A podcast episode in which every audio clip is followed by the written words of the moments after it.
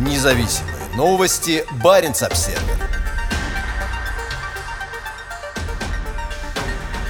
Саамский активист. Добыча лития нанесет большой вред природе российской Арктики.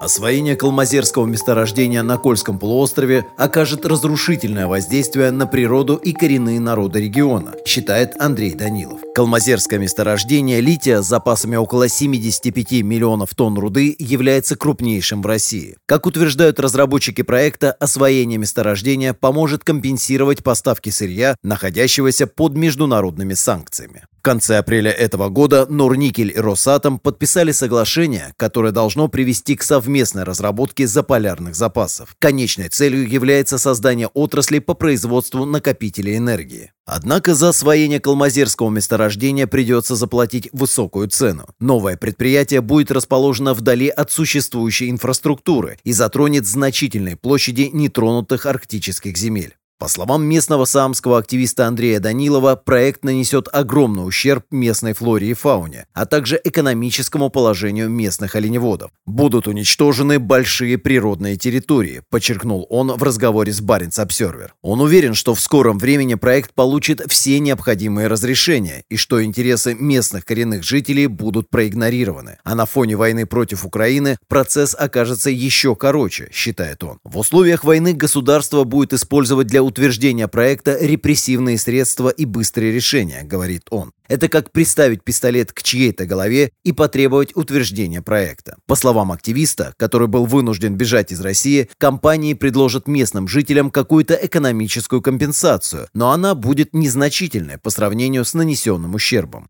В начале июня Норникель провел так называемые предварительные консультации с представителями коренных народов региона. Компания сообщает, что их цель – настроить диалог между компаниями и коренными народами. Консультации проводились в селах Лавозера и Краснощелье. По сообщениям, в них приняли участие представители Саами, немцев и Коми. У Норникеля есть богатый опыт поддержки оленеводства на Таймыре, и эти знания и компетенции будут применимы и в Мурманской области, заявил вице-президент компании Андрей Грачев. Судя по видеозаписи, опубликованной компании, в одной из встреч участвовало около 30 человек. Однако Однако Данилов считает консультации фикцией. На данном этапе компания заявляет, что только информирует коренные народы, а на самом деле ставит перед тем фактом, что проект будет развиваться, сказал он, добавив, что Норникель намеренно не упоминает о том, что у коренных народов фактически есть право не одобрять планы. Калмозеро – не единственный проект, который нанесет дополнительный ущерб жизнедеятельности коренных народов на Кольском полуострове.